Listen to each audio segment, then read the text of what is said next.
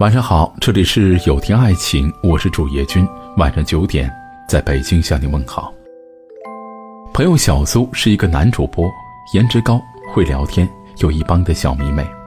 小苏最近有些发愁了，说微博老有粉丝私信的，还总是发明明显示已读了，能回我一下吗？小苏很苦恼啊，很多时候不是故意不回，而是没时间一一的认真回复。而且有时候对方说的话根本不知道怎么回。我说已读功能是把人搞得心慌，回也不是，这不回也不是。要是微信也有了已读功能，那你说应该怎么办呢？小苏大惊，简直不敢想象，那实在是太可怕了。微信是我们常用的社交软件之一，里面存储的联系人也是最亲密的。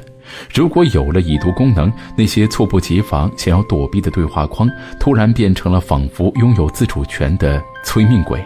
从此，你那些装作忙碌的小把戏顿时失效了。对于信息的发出者，已读功能更可怕。已读为什么可怕呢？归根结底在于它隐藏的意思就是：已读等于他看了，但是没回，等于他不关心我。暗恋一个人的时候，做了太多的蠢事是经常的，就是爱发一些隐晦内涵的朋友圈，说一些自作多情的话，观察对方的反应，从对方的一切动态当中寻找他已读的蛛丝马迹。他赞了上两条朋友圈，却独独没有赞我的朋友圈，是不知道说什么，反正他看了就行。一次一次的揣测对方的心情，又一次一次的为对方找理由，始终不愿承认，或许他就是不在乎你，不喜欢你罢了。如果微信有了已读功能，你还有自我安慰的理由吗？看着那一条条已读，但是没有任何回复的消息，终于明白了，没有什么所谓的忙不忙。更没有什么没看到，看到太晚了，所以没回复。他是真的在躲着你罢了。趁早的发现自己在演独角戏，你才会越早的选择放弃。不要等到微信出已读功能，你才看出他不爱你。后来学会不再等他的消息，不过那距离你已经习惯性自我安慰的状态过了很久了。多想微信早一点发明出已读功能。那样可能就不会花费大把的时间来反复做着无意义的确认。仔细想想，如果他真的在乎你，怎么会忍心让你一直捧着手机等待呢？谁都知道，喜欢一个人到底是什么样子：是洗澡时听到手机响会立刻跑出来确认是不是你的消息；是焦头烂额的忙碌之中也不忘抽空看一眼手机。没回的话，就别等了。不回复就是最明白的回复。多希望一切都痛快点儿，喜欢就是喜欢，不喜欢不强求，明明白白。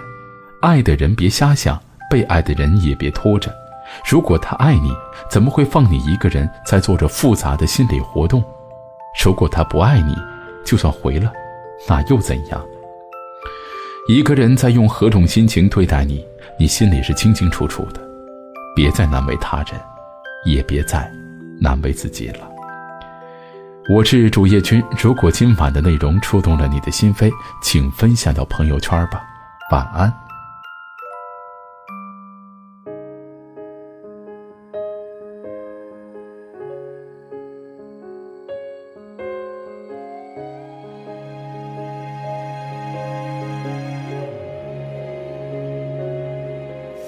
那些年的颜色渐渐淡掉，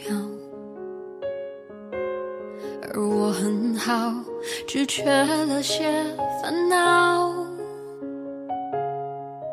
也曾想过，若再遇到，礼貌着微笑说你好。回忆就像电话，偶尔打扰。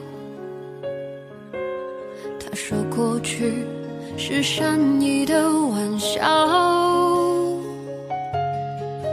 我仰起头不让泪往下掉。如果各自安好就应该放掉。我终于可以不再爱你了我终于可以不再想你了。字填满了，心却空空的，我知道是我不好。我终于可以不再爱你了，也终于决定放过自己了。笑过的嘴角，哭过的眼梢，时间在这一刻却静止了，说再见，你好。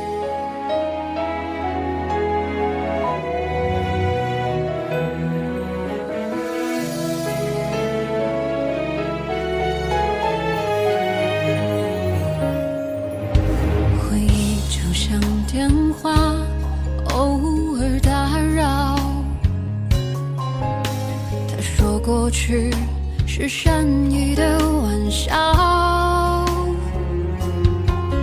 我仰起头，不让泪往下掉。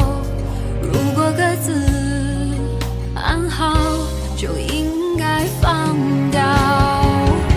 我终于可以不再爱你了，我终于可以不再想你了。日子填满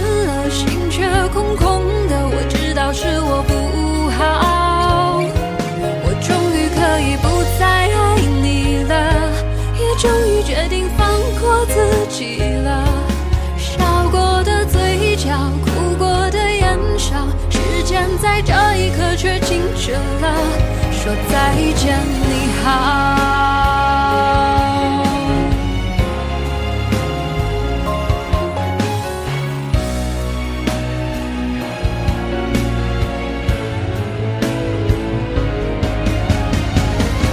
我终于可以不再爱你了，我终于可以不再想你